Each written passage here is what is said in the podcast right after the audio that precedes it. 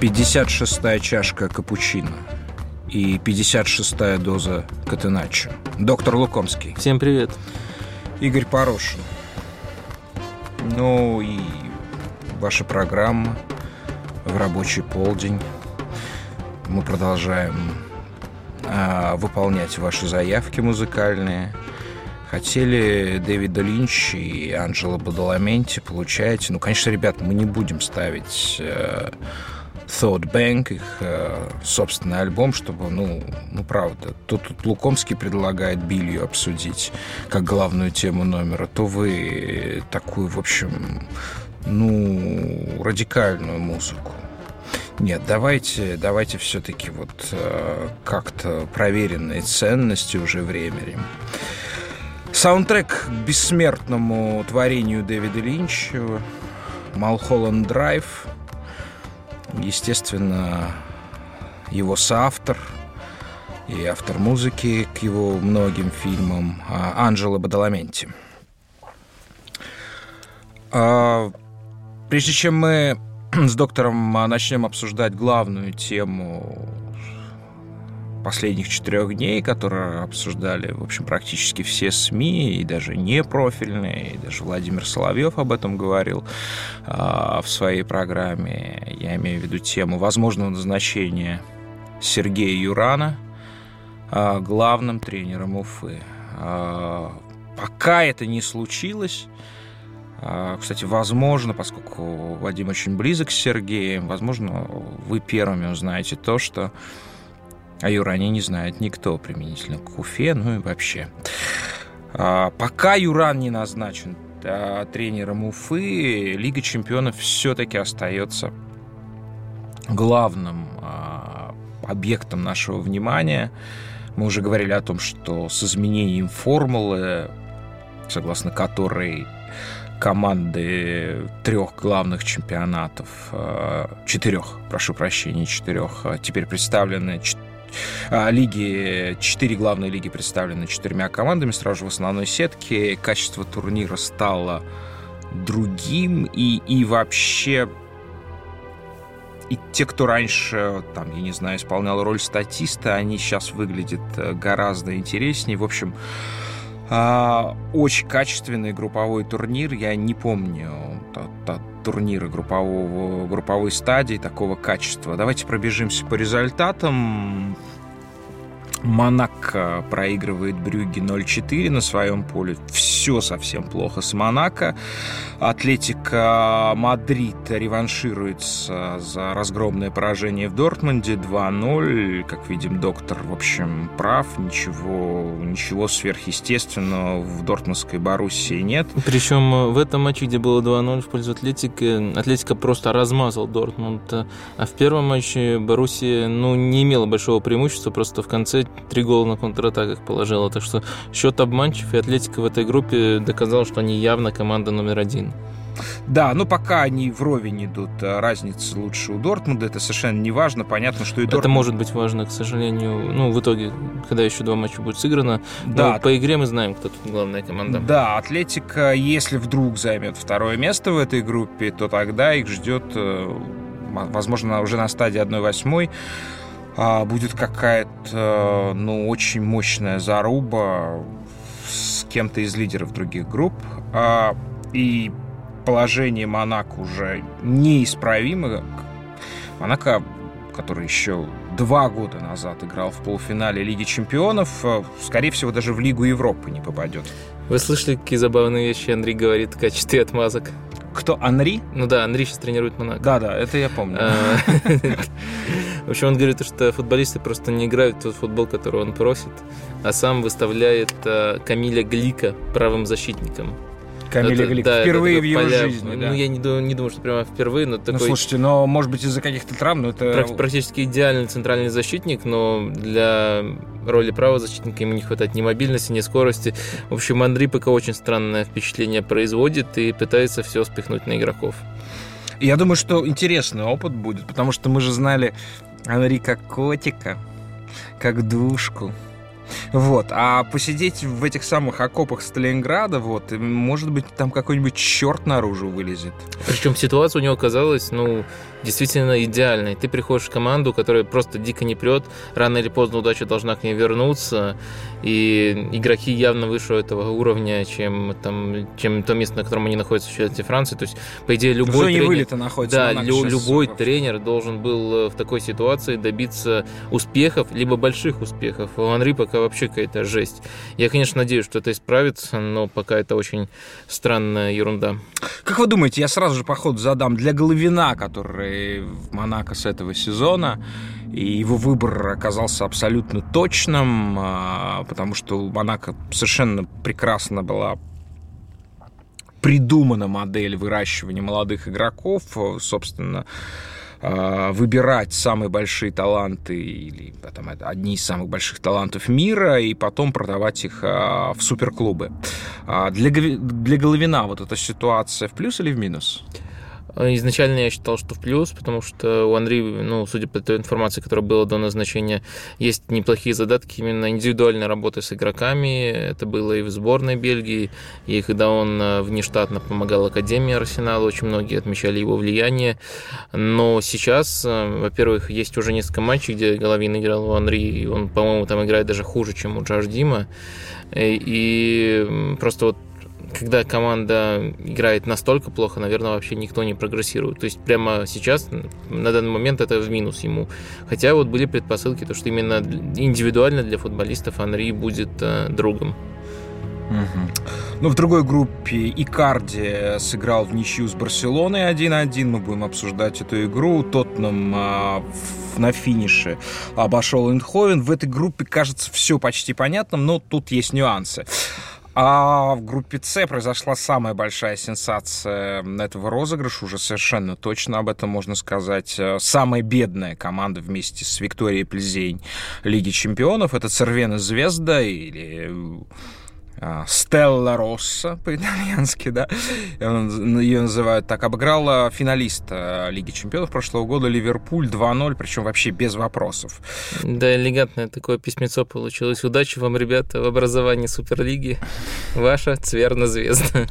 Да, это то, что мы будем тоже сегодня обсуждать э, с доктором Лукомским. Это мощнейший слив, ну, один из самых мощных сливов вообще а, наверное, в истории футбола вот этот вот бачок под названием Ликс, в данном случае его подразделение специальное, футбол Ликс, да, э, анонимная некая анонимный шлюз информации, да, этот шлюз открылся, и оттуда слилось много всякого говна. Вот. И все очень живо провели эту неделю, все высшие чиновники, какие-то там тренеры заметные, все оправдывались, поскольку так велят законы время. Откуда бы говно на тебя не прилетело, вот, кто бы на тебя не посрал, ты должен, так сказать, отмазываться робко и так далее. Так велят законы новой религии, а, ведущей мировой религии а, на сегодняшний день, которая называется датаизм. Позже об этом будем говорить. А в самом содержательном а, матче Наполи сыграл ничью с Парижем 1-1 этого тура. А Локомотив проигрывает в Порту 1-4, не будет играть, по всей видимости, даже в Лиге Европы. Ну, абсолютный фейл. Нет, а... все-таки не абсолютный. Э, я как раз-таки мог бы тут э, вспомнить, э, похвастаться, как я говорил, то, что все говорили, что Локомотиву повезло с группой. Я написал текст о том, что не повезло. Uh-huh. На самом деле меня Локомотив удивил в, в хорошем смысле, именно по качеству игры. Они не играли плохо в каждом из матчей, хотя вот я ожидал таких результатов, но когда ты смотришь реально их матчи, то они должны были набрать там ну, где-то 5 очков как минимум и до сих пор претендовать на выход из группы. То есть Локомотив не надо смешивать, и они, наоборот, оказались действительно в трудной группе. И я объяснял, почему почему она трудная. Но они не сыграли так ужасно, как я думал. Они играли ну, лучше, чем в чемпионском сезоне, именно в Лиге чемпионов этого сезона. Вот э, наша типичная формулировка не, не переоценивать результаты, смотреть игру. Ну и в данном случае Локомотив тогда не заслуживает критики большой. Ни слова вам не возражу, потому что я не являюсь самым внимательным зрителем команды «Локомотив Москва». А другой группе Бавария обыгрывает Аек Афины дома, а Бенфика играет с Аяксом 1-1 ну, в ключевой игре этого, этой группы. И, в общем, как мы предсказывали, Аякс, скорее всего, выйдет в плей-офф Лиги Чемпионов впервые за много лет. А, в группе, где играет э, Манчестер Сити, Шахтер, Леон и Хофенхайм, а, вообще не, не стоило бы упоминать результаты, но в этой группе произошло, наверное, одно из самых обсуждаемых, если не самое обсуждаемое событие этого тура. Это падение Рахима Стерлинга, за которое был назначен пенальти. Мы обсудим, потому что э, э, мы обсудим этот эпизод, потому что это тоже очень важную историю как бы раскрывает, очень важную проблему современного футбола. Да, да. А, а мне больше другая история запомнилась. Фансека, тренер Шахтера, прямо перед матчем дал большое интервью ESPN, которое вышло под заголовком «Как остановить Манчестер Сити». Ну, в принципе, это вся история, если ты знаешь результат. А, ЦСКА в присутствии 65 тысяч зрителей играет с Ромой в а, серой форме и с серой игрой, и ЦСКА в полном порядке. Сломался Фернандес. Да, и, ну, конечно, не в полном порядке. Команда просто а, вызывает огромной симпатии. Тяжелейшие обстоятельства этой игры. Пропустить гол э, со стандарта на пятой минуте очень легкий. Потом ломается Фернандес, потом удаление. И все равно а, ЦСКА выигрывает этот матч. Три очка не будут засенены. Но а, я был на матче, и я видел, как по красивым брюкам, хорошо скроенным брюкам а, тренера Ромы и Себио Ди Франческо по одной из штанин сползла а, некая жидкость, а, довольно густая, да, коричневого цвета в конце матча. Вот это зафиксировано абсолютно. И Себио Де Франческо, играя в большинстве против ЦСКА, а выпустил третьего центрального защитника за три минуты. То есть вот настолько он... А, я говорю, это без злорадства. Я напомню, я болельщик Ромы, вот, но ЦСКА в полном порядке, Рома стыдоба. А, ну и, наконец, э, в группе H, не помните вы, конечно, э, поименование, где играет Ювентус и Манчестер Юнайтед, это тоже феерическая была игра сыграна. Ювентус, очень смешная Манчестер Юнайтед, которая завершилась созданием, ну, в будущем, наверное, одного из самых популярных мемов э, в сети. Э, сразу же после матча очень э, зрелищно Жозе Мауринью приложил а, ладонь к уху, чтобы послушать стадион а, Ювентуса. Вот. Ну, и это стало сразу же мемом. Итак. Он еще один генерировал мем. Он там э, с английской журналисткой общался и сказал, что читайте по губам, я сейчас э, передам там, привет кое-кому. Э, и сказал что-то на итальянском. Она ничего не поняла. Он спрашивает, вы по-итальянски говорите? Она такая, нет. Ну, тогда вам Фа переведет, и он посчитал это смешной шуткой, и сам со своей шуткой прямо так рассмеялся, что это тоже вот можно считать еще одним мемом «Злой смех Жозе Мауриньо». Вообще, э, вообще удивительно, да, вот эволюционирует человек. Такого тоже не было, чтобы он смеялся над собственными шутками. Обычно он как э, такой настоящий злой комик, он произносил шутки свои, весь свой троллинг с абсолютно непроницаемым злобным выражением лица, как этот вот э, кар карлик выступает такой, ну, ну, похожий на героя романа «Собор Парижской Богоматери», американский комик, а, стендап-комик, Карлинг его фамилия. Стив Карлин. Да, Стив Карлин, вот. Э, вот, Джозе Маурини ближе всех э, к со Стиву Карлингу, если, если, если я неправильно. Ну, ну, ну, чувак бородатый, взрослый, очень злой. Вот. А, а, сейчас, а сейчас он смеется, собственно, это просто смерть стендапера просто, если начинать смеяться собственным шуткам. Вот.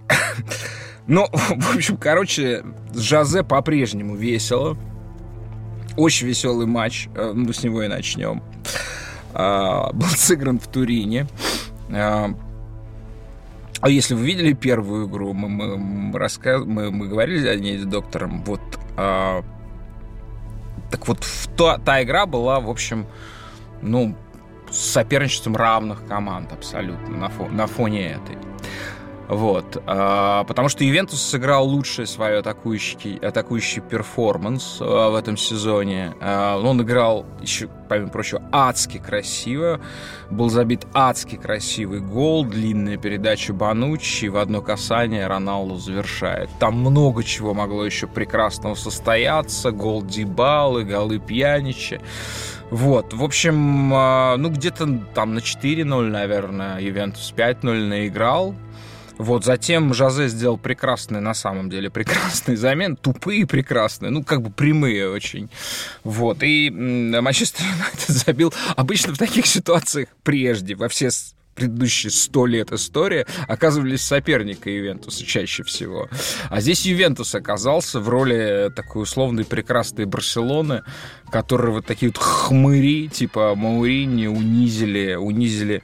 И тут же, как, ой, как я люблю газету «Дела Спорт», вот эту мудрость этих вот а, итальянских газетчиков, которые пишут, что в Лиге чемпионов нужен цинизм.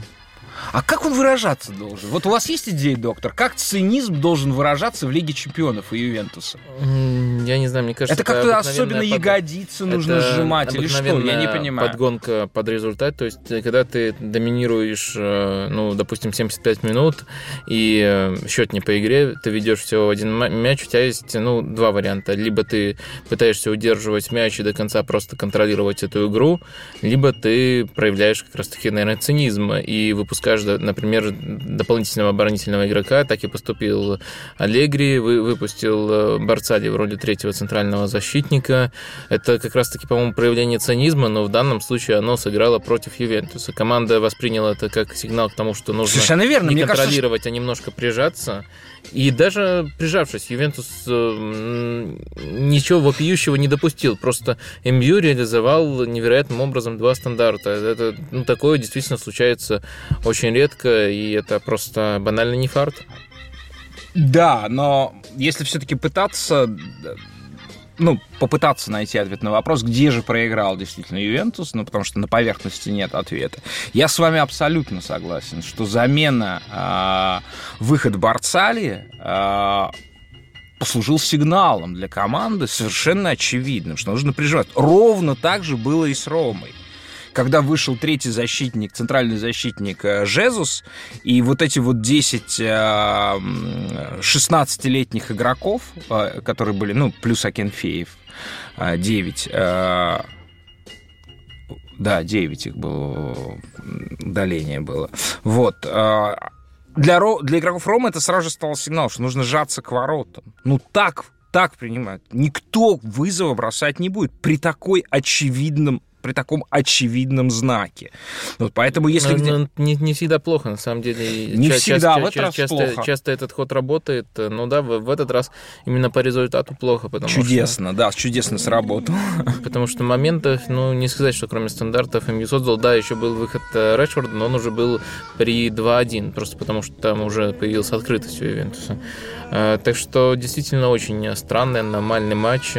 Это невероятная гениальная идея Жозе Мауриньо предоставить полную... Выпустить Филайни! Нет, э, я, я, я про другую. Предоставить полную свободу Пьяничу. Пьянич это такой деревянный футболист, который не может отдать даже пас на 5 метров. Пусть владеет всем мячом, пусть спокойно ведет игру Ювентуса. Что плохое может случиться? Ну вот могло случиться действительно... С кем в русском футболе можно сравнить Пьянича? Потому что, ну, ребят, не знаю, о ком вы говорите сейчас. В русском футболе? В русском. Вы ну, чтобы смеетесь? поясните, нет таких а, ну, давайте хотя бы чуть-чуть. Кто... Денисов? Это как э, ну, дать, дать ну, свободу Денисову, да, примерно? Ну, Денисов же это бревно в плане игры в пас. Э, то есть э, ну, он не вы постепенно прибавляет. О пьяниче вы говорите, что это ровно так Нет, же, нет, да? я, я, я был в режиме иронии, а когда вы у меня спросили про русский футбол, я переключился а, вы... в серьезный режим. Как можно с иронией говорить про русский футбол? Все у вас пока плохо с переключением. Ну, будем работать над этим. Вот, да, действительно, Пьянич получил фантастическую свободу, по нему практически никто не играл, и э, ну, Пьянич просто реально был, наверное, самым злым э, игроком после этого матча, потому что, ну, ну, он реально мог забить там хет-трик, да. Ну, если вот взять просто... Это, это плохой метод анализа, но если совокупность моментов взять, да, он мазал каких-то простейших ну, ситуациях. Да, лучший день себя. он бы и пару голевых отдал, и хитрик сделал бы. Ну, конечно, так тоже никогда не сходится. Ну, наверное, где-то объективно на разницу в два мяча Ювентус наиграл. Если уже прямо совокупность, эти там, например, ожидаемые голы а, вспоминать. А, ну, в любом случае, Ювентус был намного лучше. да, игре. такой же, ров, почти такой же матч, э, я бы сказал, ровно такой же матч был сыгран днем ранее на другом итальянском стадионе э, Сан-Сиро в Милане. Э, где играл Интер и Барселона. А, Интер э, впервые в истории э, перед матчем Лучано Спалетти говорил, что нужно бросить вызов Барселоне, показать, насколько зрелая команда, и действительно он сделал то, что никто не делал по своей воле в истории футбола. Он выпустил против Барселоны на матч двух игроков. Заявил, на поле вышли Самир Ханданович и Маура Икарди. И эти два человека против 11 футболистов э, Барселоны сыграли в ничью 1-1. А, Барселона провела совершенно образцовое шоу. Я не знаю, я... Может быть, я первый раз доктор. Я разглядел Бускетса. Вот. А, так, с точки зрения того, как играла Барселона, на мой взгляд, она играла абсолютно гениально. Не, не, не очень финализации хватало. Блистательный матч провел Ханданович. Вот. А, Барселона в итоге повела, вышел Мальком, а, расплакался, потому что чуть ли не первым касанием забил свой первый гол за Барселону. Вот, и через два... Как, как я выключил телевизор, там Ханданович выбил мяч и попал в голову Икарди, да, видимо, так примерно был забит ответный гол. Ну, примерно так. Ну, и, в принципе, этот э, матч э, хорошо показывает ограничения Интера, даже когда они, вот, по словам тренера, пытаются играть смело, получается ерунда, потому что в составе Икарди. Но в то же время Э, в ситуации, когда так получается... Что... так Они так херово играли против Барселоны, потому что в составе Икарди. Конечно, это одна из причин. А, вы, а вы считаете, что Брозовичу легче было бы? А просто Брозович, который проводит лучший сезон в своей жизни, который имеет фантастическую статистику, который имеет огромное влияние на игру э, Интера сейчас, э, он действительно очень интересно, мощно и убедительно выглядит ну, чувак просто попал в такую ситуацию, в какой он не был.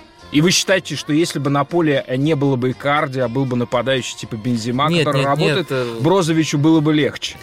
Нет, нет, нет, я абсолютно на другом. Я об общей проблеме Интер, не о проблеме конкретного матча, о том, что вот просто с Икарди, даже когда ты пытаешься построить зрелищный футбол, ты, то потенциал команды сильно ограничен. И мы видим то, что мы видели по игре, не очень здорово, здорово, здорово Интер выглядел против Барселоны.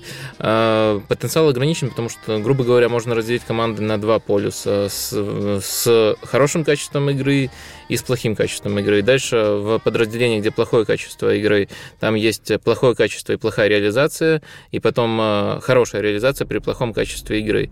Ну и аналогично есть э, в другом полюсе тоже э, хорошая реализация и хорошее качество игры, хорошее качество и, и плохая реализация. То есть, понятное дело, что две радикальные ситуации это худшее и лучшее, а вот из двух других приходится выбирать, что лучше, что хуже. На мой взгляд, играть хорошо но плохо реализовывать, эта ситуация более благоприятная, потому что э, при небольшом шажке ты шагнешь в самую элитную категорию. А вот команда с Икарди, которая плохо играет, но хорошо реализует, но она они никак хорошо не играли. Она никак Слушайте, не... они хорошо играли. Я не о семи победах. Вы видели игру против Лацио? А, нет. Ну, вот это было впечатляюще. Это было впечатляюще, потому что... Я видел игру против Милана, там тоже было впечатляюще. Против Барселоны первую игру и вторую тоже видел. В первой игре были неплохие моменты, но это все, мне кажется, как раз-таки сковывается. Я не говорю, что если убрать Икарди из состава, все сразу станет лучше. Но если убрать Икарди и перестроить э, команду правильным образом, тогда все получится... Тогда потенциал этой команды будет больше, чем у нынешней. А сейчас Интер, по сути, ну вот это потолок их. И не обязательно это Нет, это, в принципе, для топ-клуба обязательно плохо. Не буду тут уже смягчать, потому что вот, вот, э, к сожалению, такой Интер мы в ближайшие годы будем видеть в лучшем случае. Ну, то есть Спалетти ожидает ровно та же история, что и в Риме. Кстати, в Петербурге. В Петербурге он с кем разосрался? С Широковым? С кем из кумиров э, трибун? С Киржом? Я не помню уже. Нет, с Киржом кто-то другой. С Киржаковым у них очень хорошие отношения. Да. Киржаков ездил даже к нему на стажировки. Сейчас же он пытается начать э, тренерскую карьеру, так угу. что точно не с ним. Ну, я не знаю, почему, почему вы прогнозируете то, что будет конфликт я, между не, Икарди и Спалетти? Э, да, ну, но он обречен на это. То есть он, он сейчас послушает. Александр Низелик, э, который помогает Сергею Симаку в «Зените», переведет это для него. И Лучано пойдет на священную войну. Как он пошел в Риме на священную войну, и его в результате, а, в результате ну, Рим победил. Что ж ты, если Риму объявляешь войну, то э, что тебя ждет? А вы сами не боитесь после таких преступных слов? То есть вы, получается, только что сравнили Сва... Тоти с Икарди. Тоти с Икарди. Нет, нет, нет, подождите, подождите, хватит, хватит меня хватать за руку, как э, некоторые хватают других за ягодицы. Вот. Э, э, нет, нет, конечно, не, я, я сравню всего лишь ситуацию. Uh-huh. Конечно, Икарди не канонизирован а, миланской публикой до такой, ну, не канонизирован. Вот. Я не, срав... запугал, я не сравниваю гения Говорил то, что аргентинский и, головорезов и, приведет. И, и, деревяшку. Но все равно нет, это определенно, это очень рискованно. Понимаете, то, что вы предлагаете, это абсолютно человек, который никакой, никогда даже не держал один процент такой ответственности, какая есть сейчас у... Какая есть сейчас у Спалетти. Конечно. Ну, кстати, я помню матч э, без Акарди, где у Интера был как раз-таки проблески этого хорошего футбола. Они тогда, по-моему, Так сыграли... у них есть хороший игрок, Жао Марио, э, которому вживили два протеза титановых и в мозг, и он... Чисто, чисто, мне кажется, результат вынудил отказаться от этого варианта. Тогда Икарди был чуть травмирован, с Пармой тогда был Интер чуть ли не 30 ударов там нанес за игру. А, так что, мне кажется, эта теория уместна. И матч с Барселоной просто, мне кажется, почему Почему я это вспомнил? Потому что он подчеркнул и плюсы, и минусы. То есть Икарди вытащил, но Интер играл так плохо, что к этому моменту мог лететь с, больше, с более серьезным Слушайте, играл отставанием. Очень, играл очень хорошо Барселона. Это тоже верно, да. Играла Барселона гениально, я считаю. Я просто... Мне не нужно было никаких голов, я просто, я просто смотрел вот так вот тихо. Ой, просто не песня, это не песня, конечно же, это симфоническая музыка. И, в общем, э, ну да, два смешных матча в Италии в Лиге Чемпионов были сыграны с интервалом в один день. А абсолютно результат представляет кривое зеркало. Еще одно доказательство того, что в футболе единственное ценное это то, что предшествует э, объявлению итога. Вот. А и, ну, получается ситуация довольно к середине ноября довольно ясная. Мы имеем сегодня трех лидеров мирового футбола с точки зрения качества игры. Это Барселона, Ювентус и Манчестер Сити. Согласны ли вы с тем, что кто-то из этих трех команд в мае или в начале, в начале июня выиграет Лигу чемпионов? Э, вы назвали трех букмекерских фаворитов. Только там идет, по-моему, Манчестер Сити, Барселона и Ювентус. Понятно. А, ну, то, то есть, э, то есть, дол- дол- долго минимум... думали, как меня унизить, унизили, наконец. Нет, это наоборот э, говорит очевид... Нет, я наоборот считаю то, что букмекеры, ну, им просто положено достаточно глубоко анализировать футбол. Нет, они выбирают математические такие, как бы, варианты, кто на кого загружает, ну, не знаю. В общем, вы мне сейчас не польстили. Я не, не знаю, мне кажется, там все-таки микс аналитики и того, а и, ожидания, э, да. и того, кто на кого грузит. Угу. Э, так что это, это не, не было каким-то оскорблением. Э, Спасибо, что пояснили, да.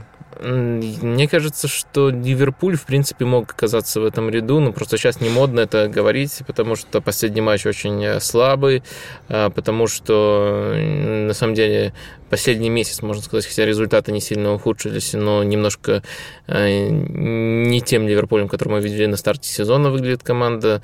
На старте казалось то, что у них сохранились прошлогодние черты, добавилась гибкость, и играют они с запасом. Сейчас кажется то, что есть это не столько запас, сколько проблемность. Поэтому Ливерпуль теоретически может оказаться в этом ряду, но если мы не погружаемся в какие-то, ну, понятное дело, Реал, как всегда, Э, забьет э, на все эти прогнозы. И просто чтобы что чтобы нас вообще ни, никто не слушал да, выиграет Лигу чемпионов даже если там останется Салари э, так что есть еще команды но в целом единственный вариант при котором мы называем еще кого-то это чтобы соригинальничать да, а мы про Ливерпуль чуть позже будем говорить, про это действительно выдающее событие, которое случилось в Белграде. Я хотел вам вот какой вопрос задать. Послушайте, ну вот э, давайте возьмем Аллегри, да? А, как, ну, как бы гибкого тренера, который не как Гвардиола придет, что называется, а, и, и построит свою церковь, да, а который готов в чужую церковь прийти и каким-то образом соотнести это со своим уставом, что называется, собственным. Вот что бы сделал Аллегри а, вот с этим составом Манчестер Юнайтед? как бы играл Манчестер Юнайтед. Вы согласны с тем, что у этого Манчестер Юнайтед, вот именно у этих игроков, которые есть в наличии у, у Маурини в настоящий момент, у них есть ровно а, потенциал, чтобы играть так же убедительно, как Ювентус нынешний. И да, и нет. То есть э, мы, если... То есть быть претендентом на, на победу в Лиге Чемпионов. Ну, во-первых, эм, я сразу люблю себя ограничивать и говорить, что ну, есть только одна более-менее объективная метрика, которая показывает качество состава, это зарплатная ведомость. Тут у МЮ все в порядке. Действительно... По-моему, самая большая вместе с Манчестер Сити, две самые большие. Ну, в Англии, по-моему, МЮ сейчас действительно самая большая, но мы сейчас узнаем новые детали того, как Манчестер Сити свои финансы переводит из одного, например, клуба в другой. Так что, наверное, все-таки вторая, если говорить реально. А, да, ну, неважно. В общем, ну, а, в общем все деньги мира сейчас находятся и, в городе Манчестер. И тут, и, тут, э, и тут есть действительно всегда есть корреляция между этими показателями и результатами. И, то есть состав в целом хороший. Но, с другой стороны, состав может быть хорошим по зарплатам, но не сбалансированным. И мне кажется, это уместно сказать а, про Юнайтед. Самое явное проявление несбалансированности это, конечно, крайние защитники. Э, прежде всего на правый фланг, там в прошлом году играл Валенсия, сейчас чаще играет там Янг, но они оба старые, старые, причем такие переученные, по сути, атакующие футболисты, которые в идеале еще, ну, наверное, лет пять назад могли закрывать э, всю бровку, а сейчас являются, ну, объективно говоря, обузой. И Янг, мы видели в матче с Юнайтед, ему из-за позиции Роналду всегда была предоставлена свобода. А в матчах против Ювентуса. Да, против Ювентуса. Всегда была предоставлена свобода, он просто ничего с ней не мог сделать. И это одна из причин, почему Ювентус оба раза выглядел настолько убедительней Юнайтед. Поэтому вот это как минимум первая слабость, которая не решается без трансферов. Я не думаю, что Аллегри тут смог бы что-то придумать э, э, сверхгениальное. Почему? Он пришел бы на игру в три защитника центральных, может, может быть, перешел бы в три защитника э, центральных. И, но все равно это, был, это вынуждает играть более оборонительно оборонительно, когда у тебя нет э, защитников, которые могут создать, прямо однозначно создать и поддерживать ширину на двух флангах, э, э, то вынуждает, это вынуждает играть более оборонительный футбол. В принципе, Аллегри может в него играть. У него, мы помним, и Барцали играл как-то гибридной ролью между центральным и правым защитником. Но в, цел, в целом это как бы тот недостаток, который проще всего устранить не тренерской работой, а работой на рынке. На левом фланге чуть лучше, там есть Шоу, который не раскрывался, судя по всему, именно из-за проблем с Маурини. Сейчас вроде они поладили снова, но в целом, а, в целом а, это все-таки можно назвать э, такими системными недостатками. На одном фланге надо больше глубины состава, на другом вообще просто абсолютно нового и желательно топового игрока. Но есть еще проблема немножко а, в опорной зоне, потому что Матич уже просто немножко староват. И, э, в принципе... Староват, сколько же ему лет? Ну, ему за 30 уже. Слушайте, ну Канте старше его. Ну, Канте не старше его. Не, мне кажется, что он просто тяжелый, тяжелый опорник, э, не очень универсальный. Вот и все. Старый Нет, мне кажется, э, он не как, во вкусе только, Аллегри. Когда, когда только он пришел... Эррера бы играл бы. Когда только он пришел в Англию, он был достаточно мобильным, он хорошо покрывал большую зону, почищал там за Азаром, в частности. Так что я думаю, то, что он, в принципе, хороший игрок, и сейчас это периодически демонстрирует, но из-за из уже того, что у него ноги немножко не тянут, он часто проявляет нестабильность. И это получается не очень э, здорово для Юнайтед. То есть эту позицию, наверное, тоже нужно усилять э, как-то э, кадрово, а не просто какими-то тактич, тактическими перестроениями. Но в остальном, да, у МЮ шикарный состав, который немножко немножко не сковывает, баланса, да. сковывает именно тренерская работа о том, почему Мауриньо почему Маурини уже не тот был? 30 лет всего, внимание, матча. Он ребенок по нынешнему. Это, это, это, это, ну, 30 лет, понимаете, это ветеран э, был 20 лет назад, когда все профессиональные футболисты в подъездах пили портвейн, потом блевали там, потом на следующий день выходили на тренировку. Эти времена ушли. 30 лет это мало, нормальный, э, нормальный возраст абсолютно. В том числе Ладно, даже хорошо. Такой. Это Он не, тяжеловат, э, э, Это не нормальный возраст, когда тебе надо играть в одной полузащите с полем Погба. А, вот. Вот это, вот это важнейший нюанс, да. Вот. А, э, понятно, что у Канте там другая генетика. Канте старше его. А, Канте, по-моему, 32. Но если вы не считаете, что Канте переписан, то Канте младше его. Младше до сих пор? Ну, всегда, всегда был. Младший до сих пор гениальный вопрос. Скольки лет же? Он с 14 играет в э, профессиональный футбол Канте. Нет? А, ну, с какого года вы помните? Он же в Лестере, по сути, его первая большая роль, можно сказать. До этого был в Кане во Франции. Тоже один сезон ну, там яркий был. Достаточно давно было. Ну, а мать еще до этого, до того, как Канте только появился и выигрывал с... 27 э, лет. Офигеть. Офигеть. Да, вот такие да. вот откровения. Слушайте, смотрите, я поделюсь своим э, каким-то важным переживанием. Я, наконец, посмотрел чемпионат Китая.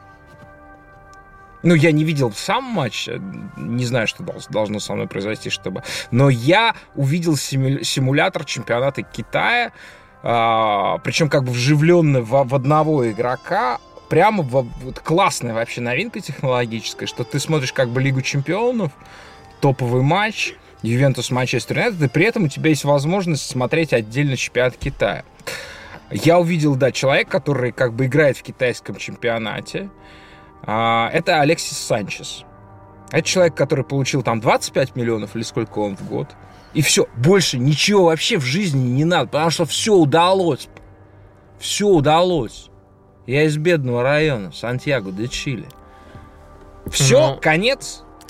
Может быть, пора уже действительно формализировать, пора уже в Китай, там нет, ему зарплату нет, нет, платить. А, во-первых, ну, зарплата Санчеса это отдельная история, она всегда казалась э, странной. Но давайте оценивать его просто как игрока. Как игрок, он, мне кажется, всегда был, его потенциал ограничен, потому что он э, ну, не, не дисциплинирован в плане, даже не в плане того, что он мало бегает, а в плане того, как он э, тренерские задания чаще не выполняет, чем выполняет. Ну, прямо вот до уровня Месси. Месси. При этом талант у него не уровня Месси, поэтому в большом клубе его тяжело представить.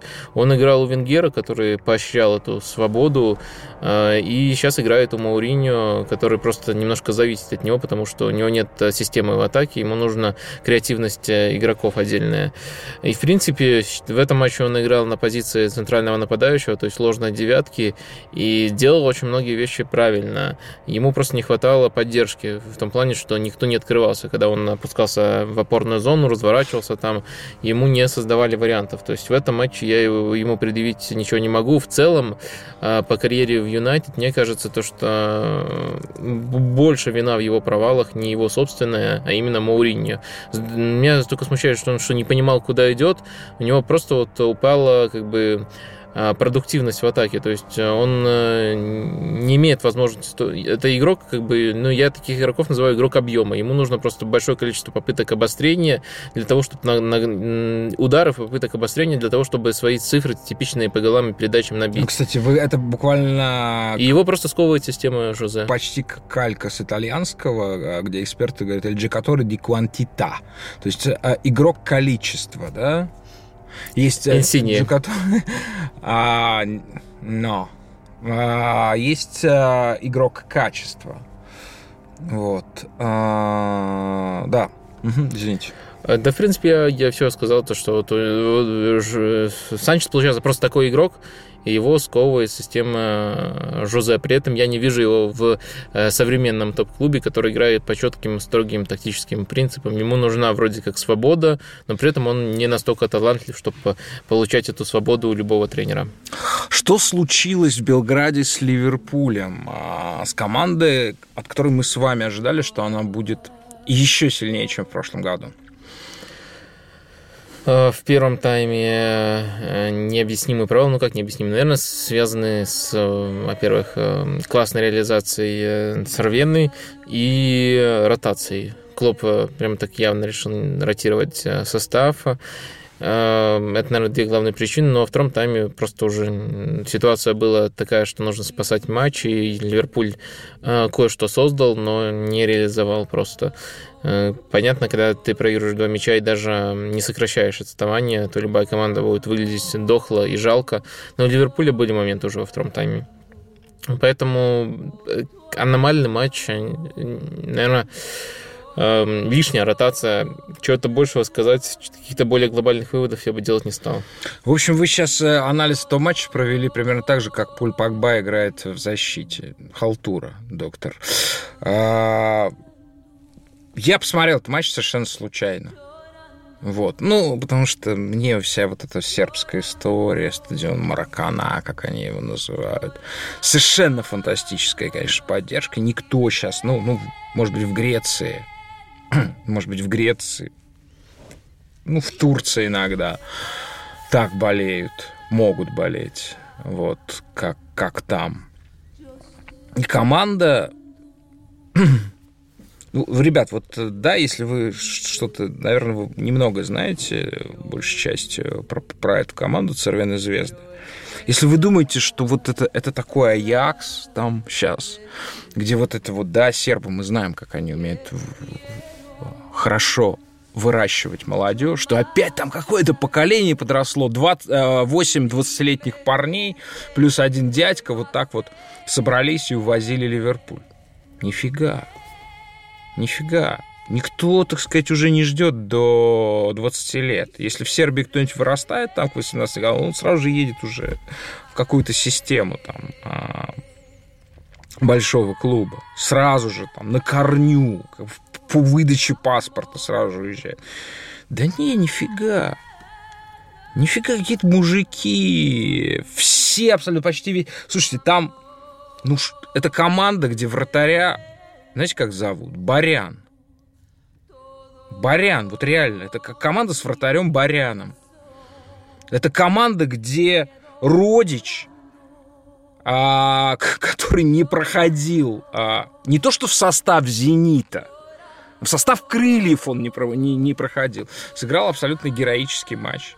Абсолютно героически играл против э, Мане, не побоюсь этого слова. Вот, и на самом деле в Лиге чемпионов это не только триумф технологий, триумф глобального, это не триумф каких-то больших алгоритмов. Вот эта Лига чемпионов, она дает вот такой сюжет.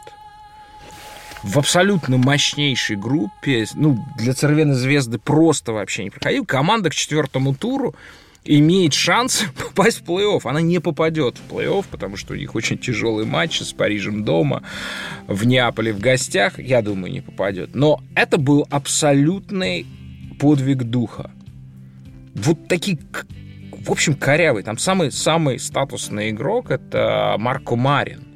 Игрок, судя по всему, немец, судя по всему, с какими-то сербскими или балканскими корнями, который начинал как бог, чуть ли не на уровне Томаса Мюллера котировался, вот попал в систему Челси, и там его испортили. Потом он покатился по наклонной плоскости, и в результате оказался в Цервяне Звезде, где они вот эту банду.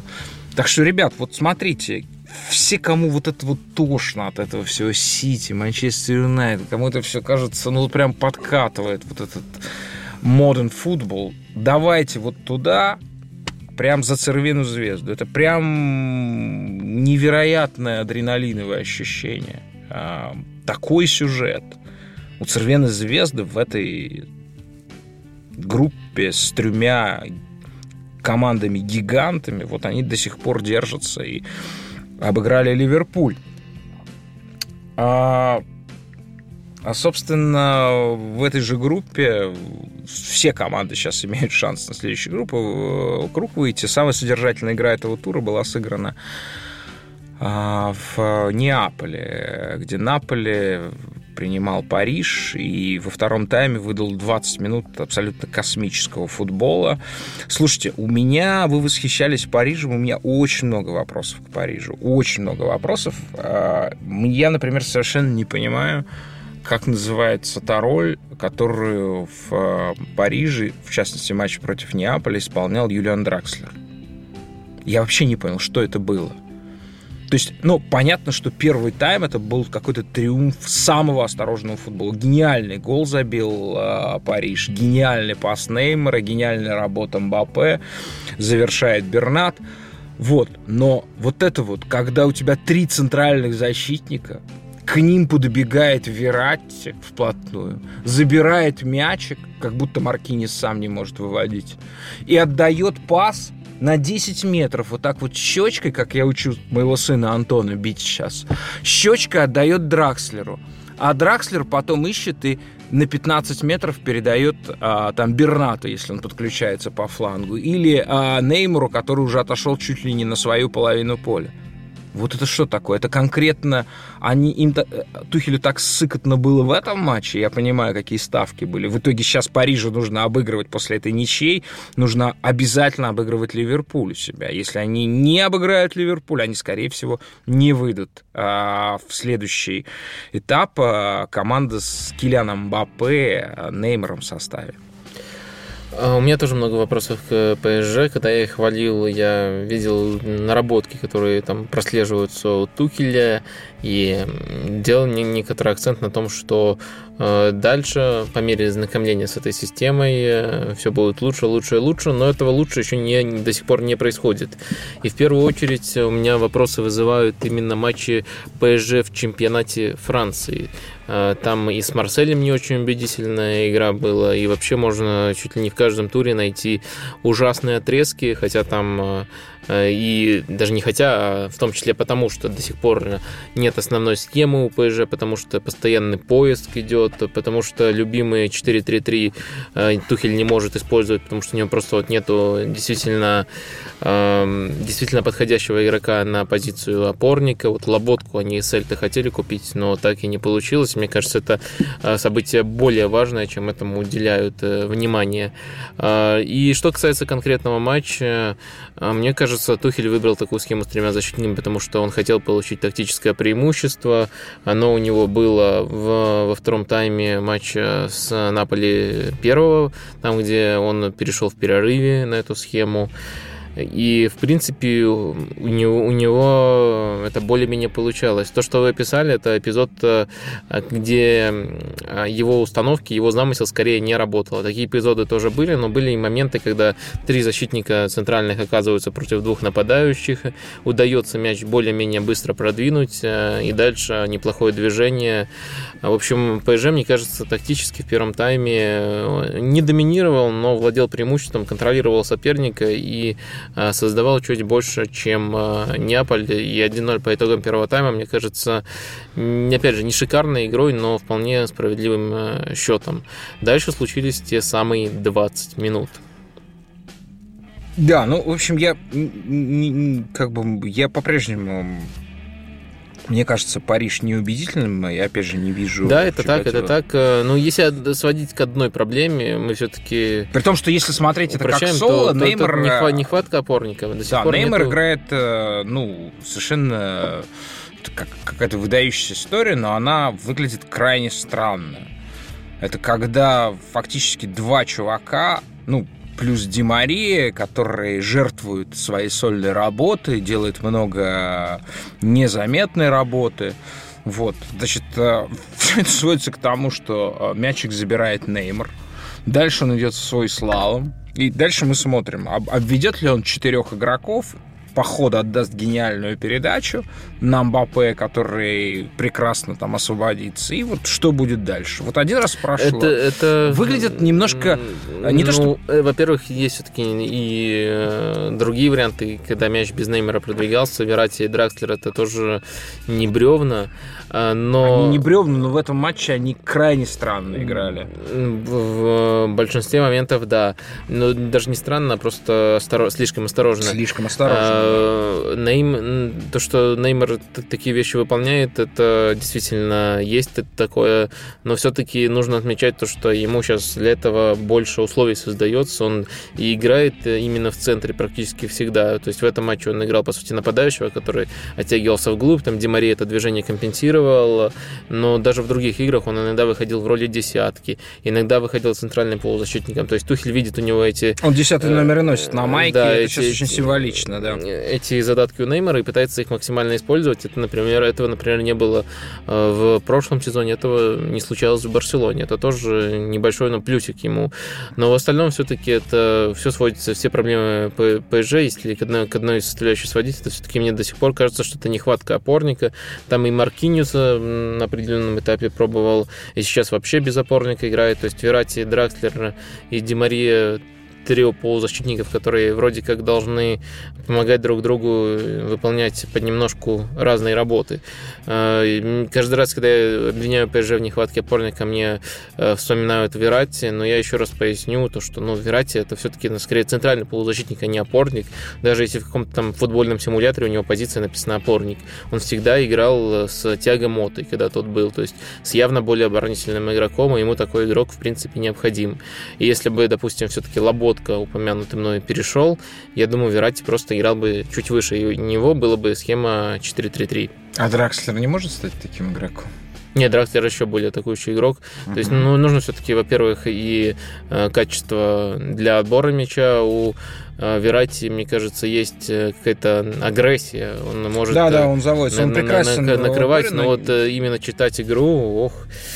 Э, это, мне кажется, не к нему все-таки. А надо, чтобы было, был баланс, чтобы в некоторых эпизодах, в зависимости от ситуации, игрок принимал решение читать игру, в некоторых выбрасывался. Э, так что, к сожалению, пока такого футболиста нет у ПСЖ вообще. Не знаю, мне кажется, вполне себе по своим данным Верати отвечал. Мне ну, просто я вижу конкретную проблему. Последние 2-3 года из-за травм или какие-то еще факторы, очевидно, он не прогрессирует сознание его, мне кажется, очень ясным, как игрока, но вот последние 2-3 года это сознание, ну, не знаю, затуманилось, что ли. А, мы упомянули, да, вот есть совершенно в этой Лиге Чемпионов выдающийся футбол, э, выдающийся пример такого локального футбола, локального феномена. Э, это Цервена Звезда, где практически все э, сербские игроки там за вычетом двух-трех позиций играют. А, естественно, на другом полюсе находится Манчестер Сити. А, Манчестер Сити в этом туре аж разгромил Шахтер на своем поле. Ну, естественно, никто не обсуждал этот счет. А, наверное, самым обсуждаемым эпизодом четвертого тура Лиги Чемпионов стало эпизод с назначением пенальти в ворота Шахтера. Рахим Стерлинг двигался к воротам. Его преследовал защитник. Вдруг Рахим Стерлинг запинается и падает. Это похоже вообще на какой-то приступ подучий, а, эпилептический какой-то припадок. Вот там даже никакой симуляции не было. Защитник находился примерно в метре от а, Стерлинга. Судья находился сказать, там, оценить его идеально что позиции было отдельно нельзя, конечно, ну, он был недалеко, метрах двадцати.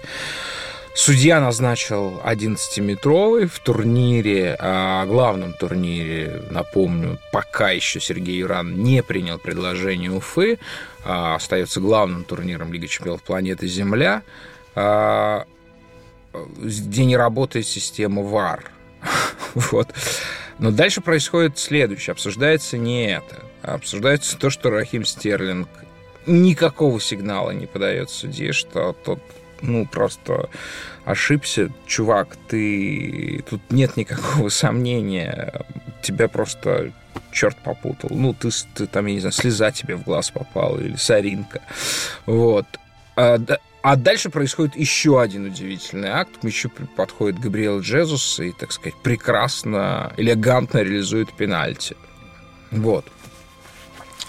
Здесь естественно, почему стал, э, стал обсуждаться этот вопрос, потому что он напрямую связан с этикой.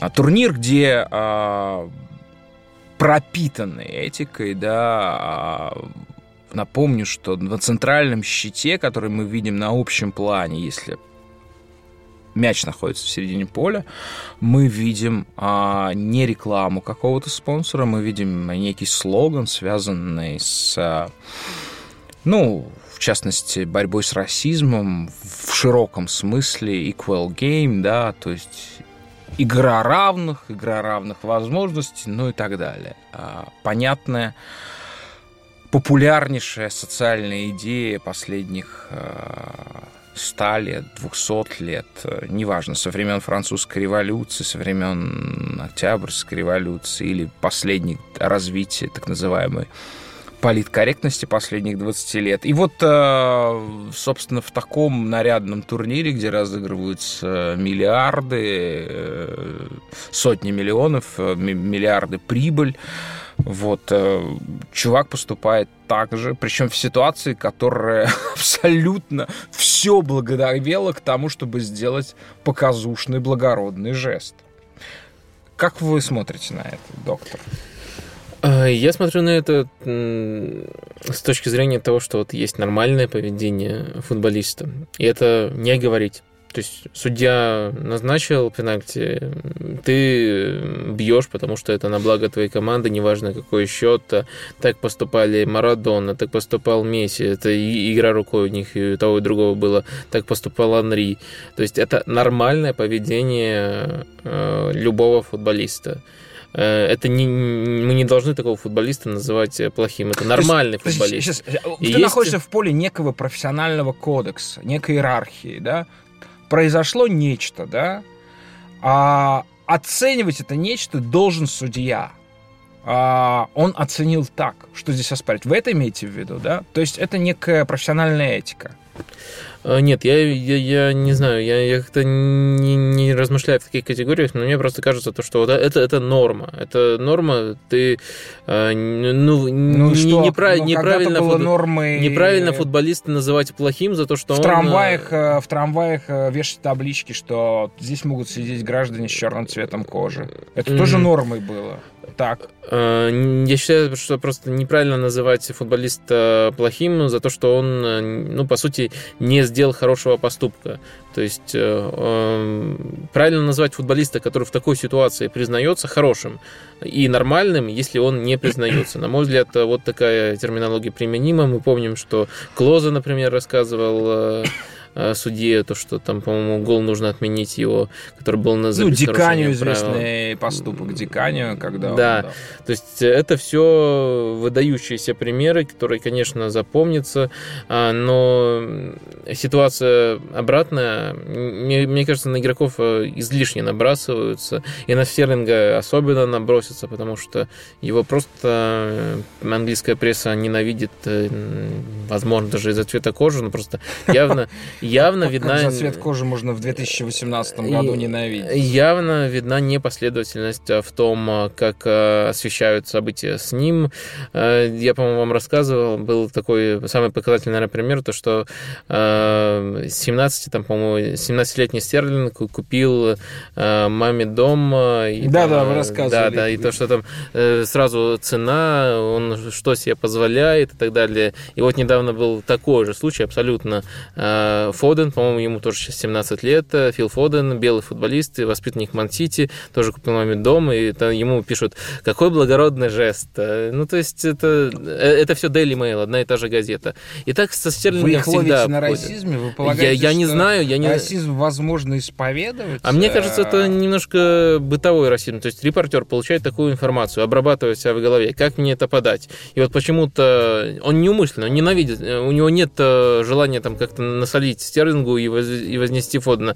И он как-то интуитивно просто приходит к тому, что вот если это Стерлинг, то надо почему-то его пнуть за то, что он в 17 лет тратит невероятные деньги, а если это Фоден, его нужно, ну, воспеть, потому что он сделал приятно маме. Я не знаю, как они к этому приходят. Возможно, это подсознательный расизм, а не умышленный, но э, Стерлинга очень э, необоснованно и очень давно поливают грязью. Это никак не относится к э, эпизоду с пенальти. С пенальти я свою позицию сформулировал. Я считаю, что не нужно футболистам за, за такие вещи пинать, но если они делают что-то выдающееся, за это их нужно хвалить. Ну вот мне непонятен посыл насчет нормы, потому что вообще непонятно, что такое норма. Норма это призрак, это миф. Она всегда подвижна, как на самом деле более подвижна, чем курс доллара. А, потому что вы когда-нибудь бывали на футболе, доктор? На, на трибуне, я имею в виду. Конечно. Приходилось, да? А, приходилось вам слышать, как люди ругаются матом на футболе? Нет, вы что? Я же ходил в Беларуси и в России, там такого никогда не происходит. Вот. Вот. Это то, что вы сейчас как бы ироническую фигуру применили, а вот это может случиться.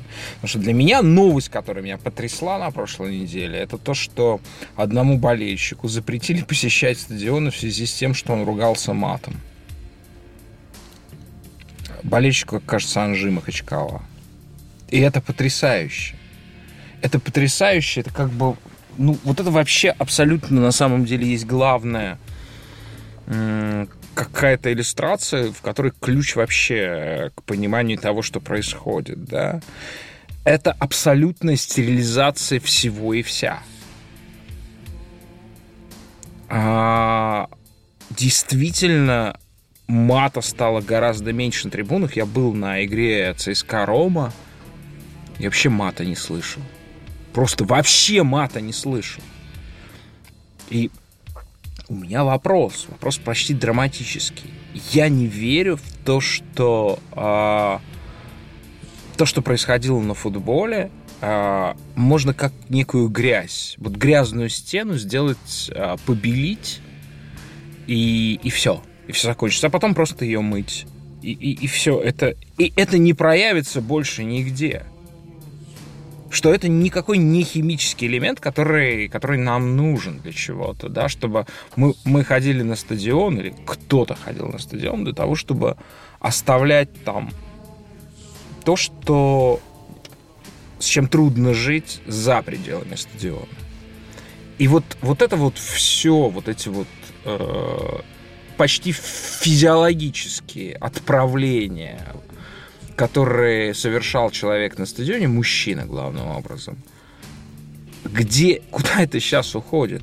Это, это что? Это теперь привилегия э, блогера Хованского? Ну, как бы ры, рыгать и испражняться. А, человеку уже нужно это, ну, как бы выводить это из себя. Вот куда это уходит? Я просто Давайте это просто как вопрос. Ребят, куда это уходит? Вы можете писать комментарии в YouTube. А у нас есть аудиоверсия, ну, соответственно, тоже аудио. В YouTube мы выкладываем. Вы на самом деле везде можете писать комментарии, но вы их пишете только в YouTube. Да, да, странно почему-то так, но удобнее уже читать в YouTube. Вот ответьте на вопрос, куда все это уходит. А, то есть мы требуем от Рахима Стерлинга некого стерильного поведения, да, то есть я провинился, э, в смысле судья провинился, произошла несправедливость, я сейчас поправлю справедливость, Рахим Стерлинг мог стать героем, реально. Больше бы никаких гадостей о нем не писали бы.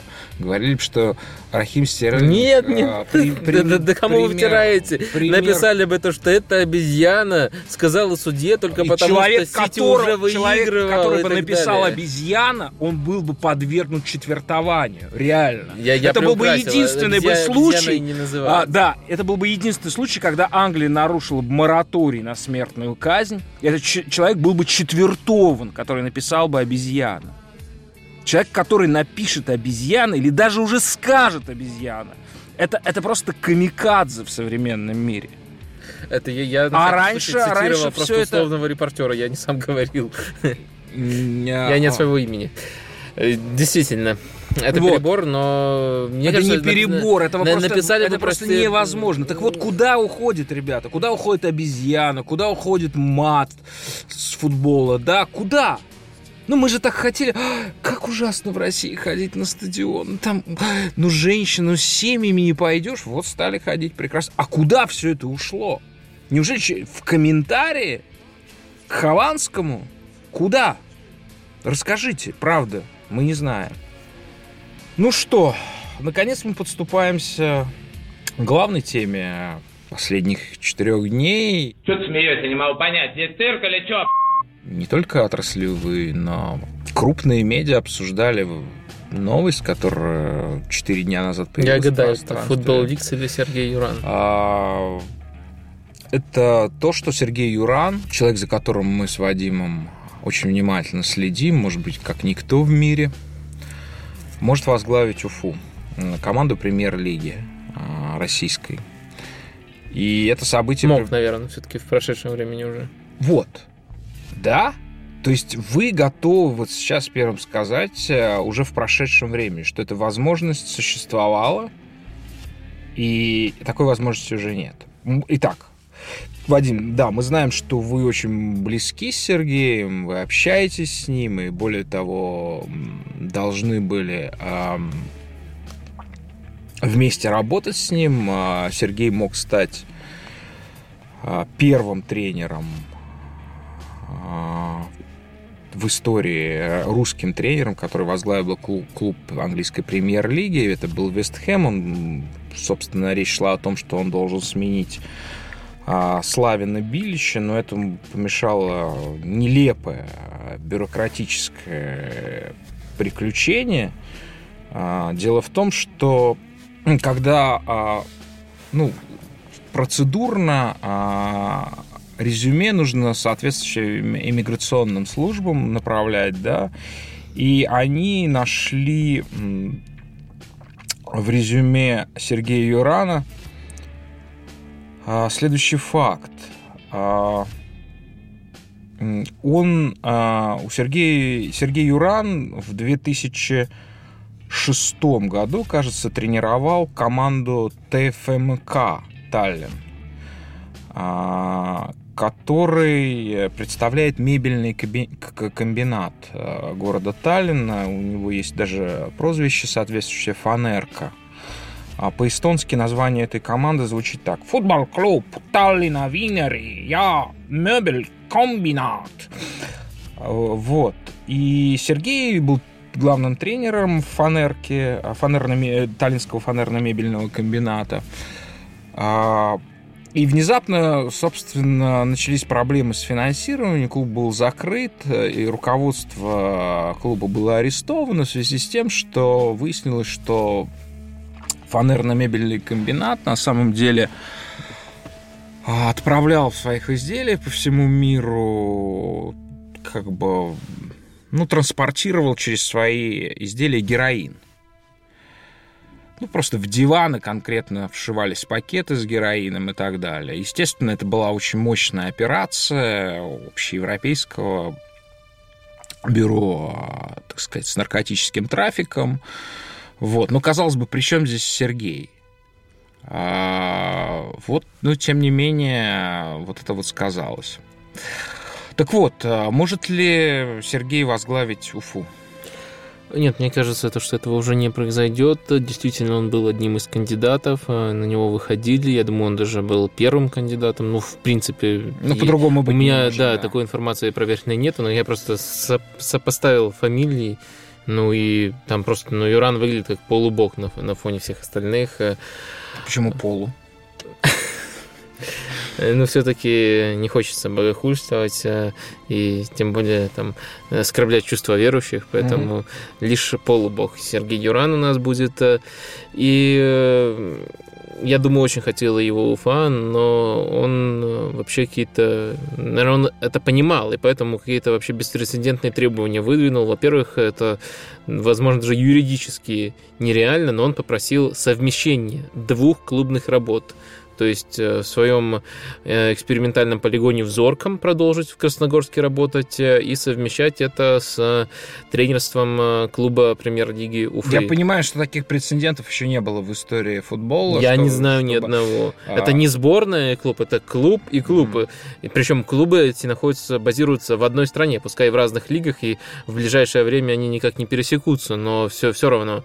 Как минимум до конца сезона он затребовал все такие условия, и этим не ограничивается ограничиваться. Он сказал то, что клуб, ну, Уфа, новый клуб, если вы меня хотите, то вы должны мне предоставить самолет, персональный самолет для того, чтобы он мог э, летать. Э, с э, Красногорска, получается, в Уфу. Ну, вертолет, видимо, да? А, вертолет, да. На самолет он был согласен, вертолет был, был его первым требованием, потому что он хотел прямо с базы на базу летать. Потому угу. что, в общем... Ну, довольно долго. Я думаю, что на вертолете из Уфы часа 4 лететь. Но это все равно, наверное, один из самых эффективных вариантов, если uh-huh, он рассматривает, uh-huh. рассматривает совмещение и, конечно же, ну почему, конечно же, в принципе, могли бы, наверное, такие условия пойти, но я подозреваю, что у Уфы просто нет а, ресурсов для того, чтобы а, все это организовать, и проявилось то, что ну, это просто не клуб уровня Сергея Юрана. И сейчас э, я уже 90% уверенности могу сказать, что, скорее всего, Кириченко, который был в штабе изначально, а, займет позицию главного тренера. Это практически подтверждено, и Юрана точно не не будет э, в Уфе. Наверное, все-таки, к сожалению, потому что все-таки не показывают по телевизору, приходится искать какими-то окольными путями записи его э, великолепного зорки. А так бы мы могли видеть своими глазами, что творит э, Сергей, как он проводит революцию в футболе. Я так понимаю, что он не хотел бросать, ну, оставлять этот эксперимент, да, потому что он в самом, ну, лабораторию свою, назовем это так, да. Он хотел быть, находиться одновременно в лаборатории, он понимал, что у Фаба в Уфе таких возможностей для исследований, да, изысканий в связи с необходимостью давать результат прямо сейчас не было бы, да? С этим было связано. Э, я подозреваю, что это была одна из причин, но мне кажется, он просто как человек слова не мог бросить Зорки. Он пообещал то, что э, промоушен Зорки гарантирует, э, и к этому сейчас команда достаточно, достаточно уверенно идет. Четвертое место. Да, четвертое место она занимает. Это прогресс по сравнению с прошлым сезоном. С этими ресурсами, конечно, наверное, даже Гвардиола не показывал бы более убедительных результатов. Я думаю, учитывая то, что команда все лучше и лучше узнает принципы Сергея они в итоге э, займут э, первое место, если он не уйдет э, в другой клуб, поэтому все, в принципе, логично. И он просто вот хотел, чувствовал все силы совместить и работу в премьер-лиге, и вот это обещание. Да, а все-таки кому пришла идея? Довольно экстравагантная, да, потому что все понимают, ну, это можно сравнить с шуткой тренера временного тренера Спартака Рионча, да, который сказал, что он теперь будет... Рянчу. Раб... Да. А он теперь будет самостоятельно работать, не как помощник. Он всю жизнь проработал помощником, а, а помощником он только готов у Гвардиолы работать. Вот. А у Гвардиолы, который ничего не решает по версии Рианча. То есть он специально многоходовочка. Сначала Гвардиола ничего не решает, я буду его помощником, я буду решать за Гвардиолу. Красавчик. Вот, кому родилась э, эта экстравагантная идея Юрана пригласить в Уфу? Правда ли, что за этим стоит э, Земфира Рамаданова?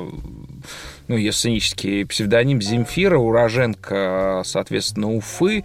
И я, насколько я знаю, не знакома с Сергеем. Правда, что она его уговаривала Уфу возглавить? По-моему, по-моему, была такая информация, я точно не знаю, но я, но я знаю то, что они действительно знакомы. Э, действительно, какое-то время Сергей читал э, в университетах э, курс философии. В МГУ, который... да? Там же учились... Не только, да. в, в некоторых. А, ну и в МГУ в том числе. В том числе в МГУ. А, значит, они познакомились в МГУ, когда, конечно. когда Земфира училась на философском. Ви- там, видимо, да. видимо, так и было.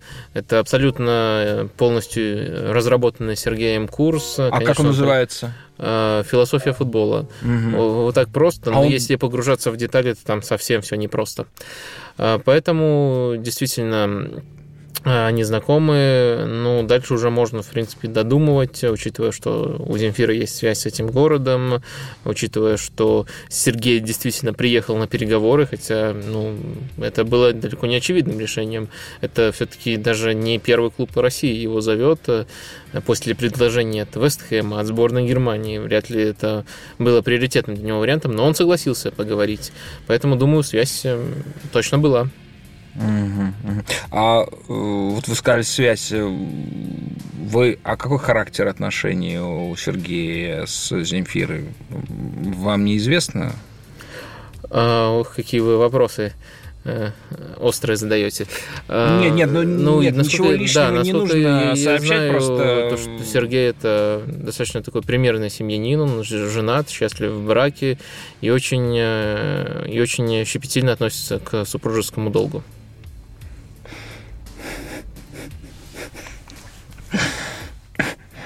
Что вызвало у вас такую реакцию?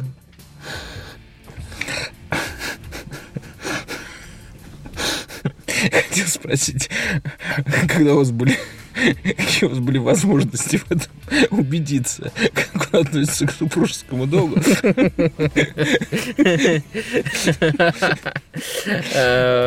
Вот, ну ладно. Не, ну просто, когда ты достаточно хорошо знаешь человека, некоторые вещи тебе кажутся настолько очевидными, что это можно практически со стопроцентной уверенностью говорить.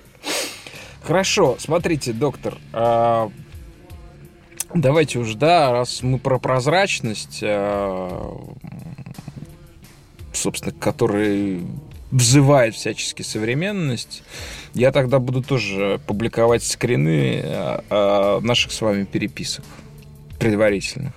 Вы не против? Mm, против, конечно же. А что вы такой старпер? Вот тут на этой неделе э, обсуждался вполне себе универсально всем, а, всем а, русским инетам эпизод, как мужчина потрогал за ягодицы на корпоративе женщину. Вот, и в результате собирался совет директоров. Нужно ли решать его полномочия его административных и творческих в связи с этим эпизодом. И, собственно, «Медуза», где это случилось, информировала всех о том, как проходит дело. Это случилось в редакции «Медузы»? Да, это случилось такой ужас, случился в редакции «Медузы», поэтому «Медуза» была в таком затруднении, но все было предельно прозрачно, как велит религия датаизма. Медуза что... просто выпендриться хочет. Они же такие... Ой, нет, нет, нет. Это следование датаизму, что человек — это функция передачи данных. Ты должен просто передавать данные с максимальной прозрачностью, да, постить бесконечно о себе, да. А, вот. Поэтому я тоже хочу постить, и я хочу публиковать скрины. А, я публикую скрин, где я предлагаю вам обсудить создание в прошлой программе Суперлиги, а вы отвечаете, как будто я переписываюсь с а, президентом Рязанской Федерации футбола. Я пишу, Вадим, давайте обсудим создание Суперлиги там. Да все сказки! Отвечает а, президент Федерации. Да сказать, давай тиранов Спартака, блин, что-то, блядь, о своей Суперлиге, там хуйня это все какая-то там, блядь, что-то там они мутят, какое это к нам отношение имеет? Да ветерана Спартака, там Юру Аврилова привезем, там нормально, там стол накроем, там бани, ну и что там, все хорошо, артисты будут. Знаете, я придумал, можете выкладывать скрины, там, по крайней мере, без ну, такого уже... голоса люди прочитают. ну, Не, ну правда, вы серьезно, вы как, председатель Рязанской Федерации, вы вообще не понимаете, о чем речь идет. И вот на этой неделе вот этот шлюз анонимный, Футбол Ликс, выбрасывает просто, просто бочки, цистерны сливов какой-то информации, повинуясь все той же заповеди датаизма. А, дело не в разоблачениях, а в том, что чем больше ты данных передаешь, тем ты ближе а, продвигаешь а, мир к ему, к его концу, в котором как бы машины и большие алгоритмы преодолеют людей, люди выполнят свою миссию, ну а потом все просто разлетится. Вот. А... Доктор, как вы относитесь э, к тому, что вылилось из этой бочки под названием Football League, и все были вынуждены да, ситуация, которую невозможно представить 30 лет. Какое-то говно откуда-то полилось. Вместо того, чтобы вызвать сантехника, сказать, ну, смотрите, что у вас. Все, президент ФИФА, президент УЕФА, э, все помянутые высшие функционеры футбольных клубов, э, оправдываются уже полторы недели. Уже FIFA выпустила. Значит, о чем там, да, если кто, может быть, там главных два пункта. Это то, что финансовый фэрплей со стороны УЕФА а, выполняется не пунктуально, а поблажки со стороны э, УЕФА к очень большим клубам не исключена, это, по-моему, футбол Ликс не указывает, но не исключена в таких случаях коррупционная составляющая этой истории. Что, ну, каким образом УЕФА замолчала вот эти вот истории, связанные с а, новыми богатыми мирового футбола. Это Манчестер Юнайтед, Париж в первую очередь. Вот. И, соответственно, информация о том, что большие клубы сепаратно ведут переговоры относительно создания Суперлиги, то есть, ну, как бы разрушение существующего мирового порядка. Как вы к этому относитесь, дорогой мой э, начальник Рязанской Федерации футбола.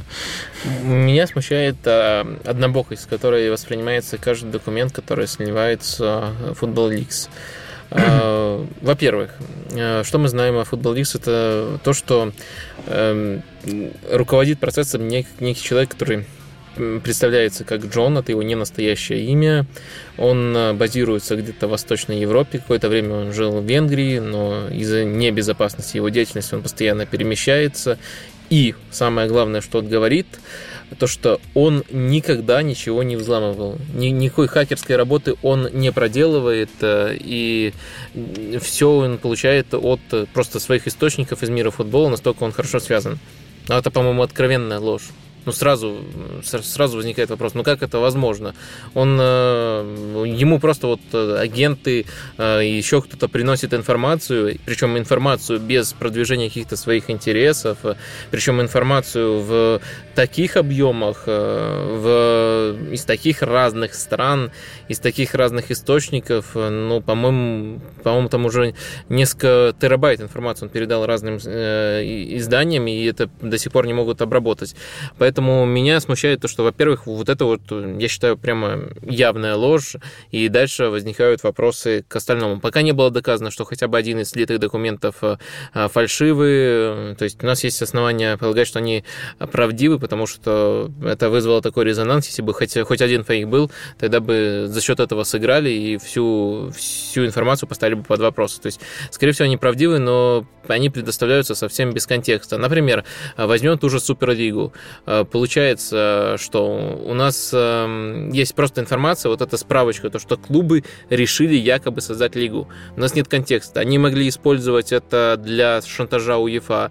Дайте нам 4 гарантированных места для каждой суперлиги, для каждой европейской ведущей лиги, в Лиге чемпионов, и тогда мы пока не будем это делать. Они могли реально рассматривать эту суперлигу и так далее, и так далее, и так далее. У нас нет этого контекста, и мы не понимаем э, реально суть этой бумажки. Такая же ерунда с этими замалчиваниями Мансити и ПСЖ. Э, мы можем э, думать то, что э, УЕФА действительно такие подстилки, которые готовы на все, чтобы там угодить э, режимом из Катара и ОАЭ.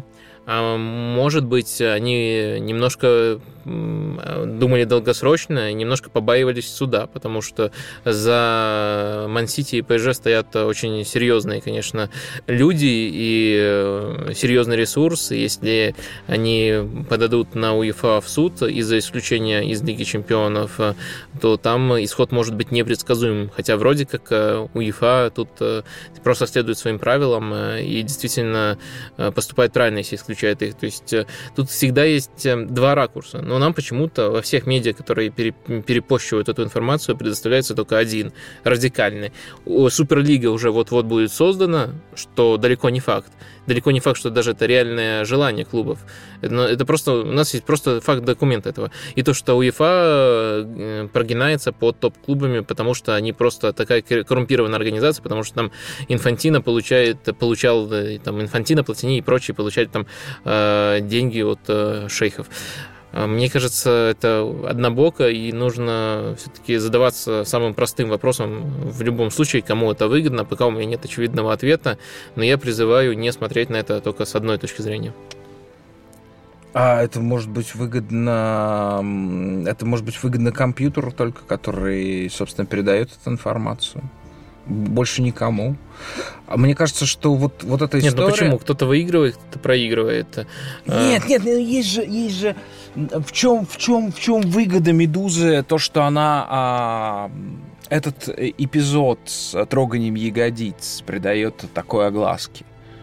В чем выгода? Выгода поставить человека, который э, трогал женщину за Нет, ягодицы. никто там не поставляет. Во-первых. Во-вторых, э, чтобы все поняли, какая медуза современная, либеральная и так далее, и так далее. Ага. Вот, вот, вот в этом выгода. Всегда у кого-то есть выгода. Конечно, ров, ровная. Это не означает, что они действительно такими являются. Это означает, что они хотят, чтобы их такими видели. Вот и все.